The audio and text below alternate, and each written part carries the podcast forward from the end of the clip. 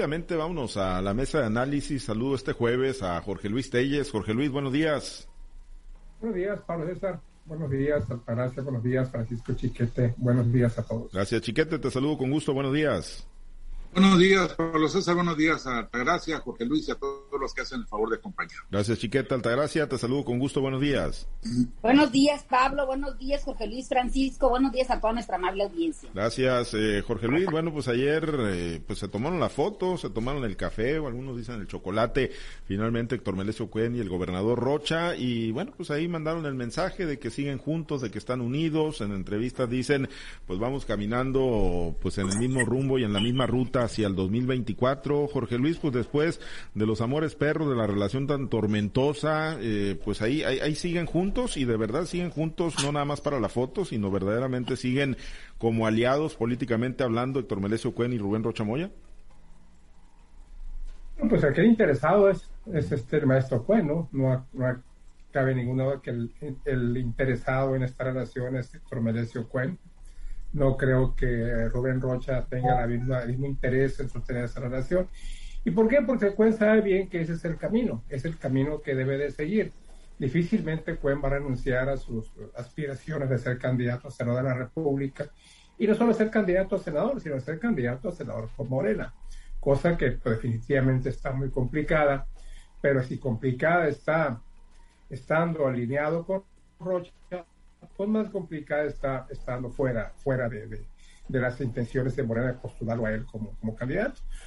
En realidad, Héctor Mauricio pues sabe bien que no hay otro camino para él más que ese. Por eso es que aguantó tanto, por eso es que aguantó tanto, por eso es que comió tantos sapos durante los seis meses que estuvo como secretario de, de salud del gobierno del estado y está dispuesto, yo creo, a seguir comiéndolos de aquí al 2024 hasta en tanto no se dé la postulación que no es nada fácil, ¿eh? O sea, no es únicamente decir yo estoy bien con Rocha, no, porque en Morena no es el gobernador el que palomea, es el Comité Ejecutivo Nacional. Y entiéndase como presidente Andrés Manuel López Obrador.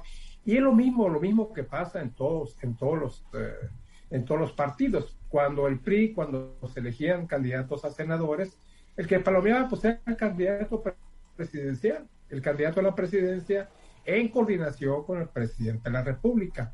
Ahí se repartían una a una las posiciones senatoriales y es así como se configuraba la relación de, del Senado de la República para el sexenio, para el próximo sexenio presidencial. Es lo mismo aquí, ¿no? Con la diferencia de que aquí, bueno, probablemente la decisión la tome, no probablemente, seguramente la decisión la va a tomar el presidente López Obrador, que es el que va a nombrar, el que va a decidir todas las posiciones en el 2024, incluyendo, lógicamente, el candidato a la presidencia de la República. Entonces no va a estar fácil para Cuen de que López Obrador, eh, para empezar, no va a ser Rocha el que va a definir. Pero te digo, me voy a lo mismo. Si Cuen sabe bien que si, si, si, estar alejado del gobernador es difícil, eh, si estar cerca del gobernador es difícil, pues estar alejado del gobernador va a ser más complicado todavía. Ahora Cuen pues no tiene otro camino más que ese, o bien buscar alianzas con, con otro partido nacional, porque con el PAS, ya lo hemos dicho aquí muchas veces, pues definitivamente no va a poder ser candidato. Entonces, ¿cuál está en lo suyo? Está en lo suyo, está, es esta su estrategia y por lo que vemos no la va a modificar. Si no lo modificó después de tanto agravio que tuvo el gobernador Rocha durante los seis meses y aún desde antes de que entrara como secretario de salud, pues menos, menos la va a este, modificar ahora cuando él mismo propicia los encuentros. Ahora dijo que él que no lo invitó, que fue Rocha el que lo invitó, pero sí él fue el que lo invitó a la inauguración de su negocio, Basebox, allá en Mazatlán. Sí, sí, y además, bueno, pues fue el anfitrión también ahí en el desayuno ayer en el, en el restaurante Casa María. Eh, eh, Chiquete, pues bueno, este, este encuentro sí, sí los coloca en la misma ruta, sí coloca a Cuen y a Rocha pues trabajando aliados otra vez ahora para el 2024 y sobre todo pues dónde deja Estrada Ferreiro, ¿no? Que era pues eh, a los defensores de oficio que traía a los del Paz y a Cuen en este tema del, del juicio político. Digamos que coloca a Cuen en la ruta que se ha trazado. No le garantiza llegar, por supuesto, pero lo coloca en esa, en esa ruta. Y a Rocha lo coloca en la necesidad inmediata.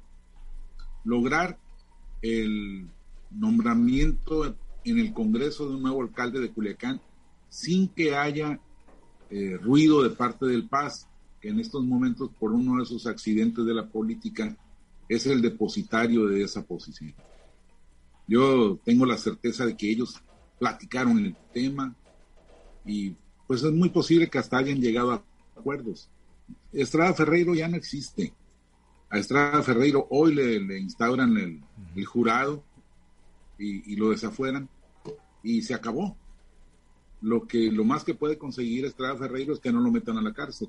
Pero a como están de duros, a como están los cazadores sobre la presa, no dudaría que por lo menos lo hicieran ir a firmar cada semana. Yo creo que el, tema fue ese, fue la transición en el Palacio Municipal de Culiacán, fue la, la posibilidad de que el gobernador, como ya había adelantado, este, mande a uno de, uno de los elementos de su, de su gabinete, muy probablemente la secretaria de Educación Pública y Cultura, para que más le duela a Estrada Ferreiro, y, que pues no haya bronca, porque después de, tener el problema de, echar a un alcalde, aventarse otro boleto contra la síndica procuradora, que al dejar de ser alcaldesa vuelve a su puesto cotidiano, al puesto para el que fue electa, echarse una fracción de regidores. Entonces, eso, son muchas las ganancias que obtiene Rocha con un acuerdo. Y Juan, pues lo que obtiene es la esperanza, que como todos sabemos es lo que muere al último, aunque no siempre llega a cumplirse. Sí, porque por, por más poder que pueda tener eh, Rocha Altagracia aquí en Sinaloa, eh, pues no no va a ser, al final de cuentas, como lo decía Jorge Luis, quien termine por palomear no las, las fórmulas, las candidaturas y mucho menos para posiciones tan importantes como la del Senado de la República. Finalmente, Cuen va a aceptar el camino que le marquen o la ruta que le marquen. Él tiene muy clara su, su dirección, su punto de llegada, que sería lograr una, una senaduría, como bien lo dicen mis compañeros. El lograr ser candidato, pues lo puede lograr por medio de otros de otras alianzas con otros partidos, pero quiere precisamente con Morena porque es la que le asegura quizás mayor rentabilidad y poder llegar de manera más más segura, más directa a, a, ese, a esa posición política, ¿no? El que Cuen haya invitado o no haya invitado al gobernador, creo que eso es lo de menos. Lo importante aquí o lo que quieren que se vea es que existe esa cercanía y sobre todo la cercanía le conviene pues al maestro Cuen. Rocha está más allá del, del bien y el mal porque finalmente creo que la, la, carrera política de Rocha pues va a terminar con la gobernatura del Estado de. Quiero pensar, ¿no? Porque no, aunque en política nada está escrito, ¿no? Pero finalmente, eh, Héctor Melesio Cuen es una persona que ya lo hemos comentado en otras ocasiones, cuando se le pone una cosa, una meta, pues no va a dormir, no va a comer, no va, no va a descansar hasta lograrlo. Quizás los que tiene enfrente, pues no son, no le están tirando con bolitas de algodón, o sea, enfrente tiene pues candidatos que también, o personajes que también le pueden hacer ruido. Finalmente ya descartaron a uno que se le veía también esa intención que es Estrada Ferreiro, pero recordemos que hay otros que también intentan esa posición y faltan los tapados o las corcholatas que le puedan enviar de, de lo que es la dirigencia nacional o incluso por parte de la misma presidencia de la República.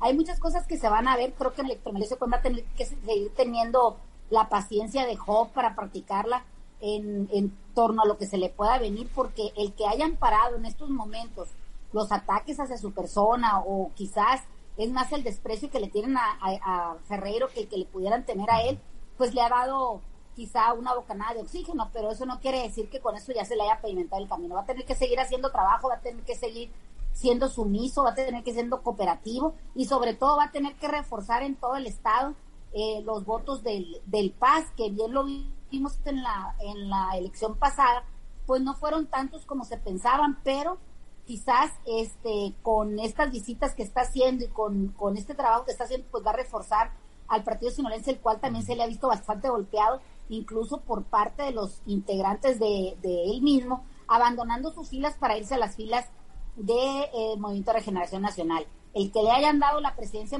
de municipal de Culiacán, aunque sea de manera interina, pues creo que le viene a elevar los votos y también de alguna manera, pues es como sellar un compromiso en donde el partido sinolense pues no va actuar en contra de las decisiones que se toman en el Congreso respecto a lo que tenga que hacerse en el juicio que se le va a instaurar a, a. Y, sí, y sin el papel ya, Jorge Luis, de, de, subordinado, ¿no? Que, que tuvo ahí del gobernador Rocha como secretario de salud, Cuen, ¿va a retomar el membrete del partido sinaloense de dirigente? Digo, lo ejerce pues en el papel, ¿no? El liderazgo y anda con Corrales Burgueño para todo el estado, pero ¿va a recuperar el membrete ya, ahora sí, para volver a ser presidente del Paz en este lapso previo al 24? No, lo va a recuperar porque nunca, nunca lo ha perdido. Sí, sí, sí, el membrete, pero digo el membrete, pues el puro membrete. Nunca lo ha perdido. Entonces, sí, con diciendo secretario de salud hacía lo que le venía en gana, aparecía el sábado por aquí, el domingo por allá, incluso entre semana. Eso, ese fue uno de los motivos que hicieron encabritar a Rubén Rocha, que Cuen andaba para todos lados sin ninguna, sin ninguna, sin ninguna razón. Bueno, sí razón, la razón de él, no la de su partido, que es el, partido, el partido sinaloense, al lado de Víctor Corrales Burgueño, que es oficialmente el presidente del comité estatal él dijo, ¿no? En la conferencia que dio inmediatamente un día después de, de, haber, de haber sido cesado, destituido de la Secretaría de Salud, los dos términos son muy duros, cesar y destituir. En eh, la, conferencia que dio que él no volvería a la presidencia del partido. Incluso hasta cuando le preguntaron si no iba a ser líder moral, él dijo que no, que no iba a ser líder moral, que eso era para los retirados, dijo que no está retirado. Entonces, evidentemente, él va a retomar el, va a retomar el papel. Y yo no descarto, no descarto que en un acuerdo de última hora la dirigencia estatal del Paz se pronuncie porque Héctor Cuen regrese a la presidencia del Comité Estatal del Paz. No hay ninguna razón que lo impida, no es funcionario público, no es diputado local, bien puede ser, bien puede ser, este, es lo más, eh, creo yo que es lo más cuerdo, ¿no? Que retorne a la presidencia del Paz para que desde ahí pues sea factotum en las decisiones del en las decisiones políticas del Estado. Quizás no influya en las decisiones del gobierno, pero siendo presidente de un partido, pues eh, se le tiene que tomar cuando menos su participación en tales y cuales causas. Entonces lo que yo creo, pienso, siento es que Héctor Manecio va a volver a la presidencia del Comité Estatal del Paz y la va a ejercer de nuevo, aunque repito la observación, o sea, no va a reanudar porque realmente nunca, nunca las ha dejado. Sí, y de eso no, no hay duda, ¿no? Yo creo que nadie tenemos la duda, ni cuando está en la función pública, ni cuando no lo está, de que las decisiones todas pasan por Héctor Melesio Cuen Ojeda, pues yo creo que aquí para el que es más sano que, que retome la dirigencia formalmente Cuen es para el propio Víctor Antonio Corrales Burgueño, ¿no? Que es pues al que nadie le cree que, que él es el que está tomando las decisiones, aún y cuando de repente termine por aparecer Chiquete, y bueno, pues si se mantiene este, este bloque, esta alianza Morena ¿Se despiden el PRI, el PAN, PRD, Movimiento Ciudadano de, cualquier oportunidad para el 2024? Yo creo que ya están despedidos desde hace rato. Mira, el problema del PRI es que sus bases ya se transfirieron a Morena. los sus cuadros también. Y los que no, pues no, no tienen a quién mandar. El problema del PAN es que desde hace rato está inexistente. Ahí sí que ganando perdió en la, elección del gobernador de Mario López Valdés, empezó un proceso de destrucción del que no se han podido levantar. Entonces, ¿qué, qué les queda? Movimiento Ciudadano sigue siendo un partido testimonial. Esta, esta elección en seis estados demostró que no ha tenido el crecimiento que, que ellos pensaban. Y aunque Dante Delgado, el dirigente nacional, sigue soñando con que solo la puede hacer, yo creo que va a ser muy difícil que la marca Colosio pueda generar un milagro tan, tan grande como el, que, como que están aspirando. Entonces, la verdad es que en este momento no tienen ninguna posibilidad, incluso sin la presencia de Cuen al lado de Morena, con, las puras circunstancias en las que está viviendo Morena en este momento. No hay eh, ni el desgaste del ejercicio de gobierno, no, no, les ha, no les ha perjudicado. Bueno, pues ahí tenemos el ejemplo del ayuntamiento de Mazatlán y el ayuntamiento de Culiacán, incluso el de, el de los Mochis, el de Ahome, donde los alcaldes salientes estaban muy mal calificados y sin embargo dos de ellos fueron reelectos y el tercero pues ganó a alguien que no era de Morena pero que se hizo, se vistió de guinda y que ahí está gobernando. Entonces, eso nos, nos da un indicativo de que la sociedad no está volteando hacia otros partidos. Tendría que ser una catástrofe grande en, la, en el manejo, en la conducción nacional del país para que la gente se diera cuenta.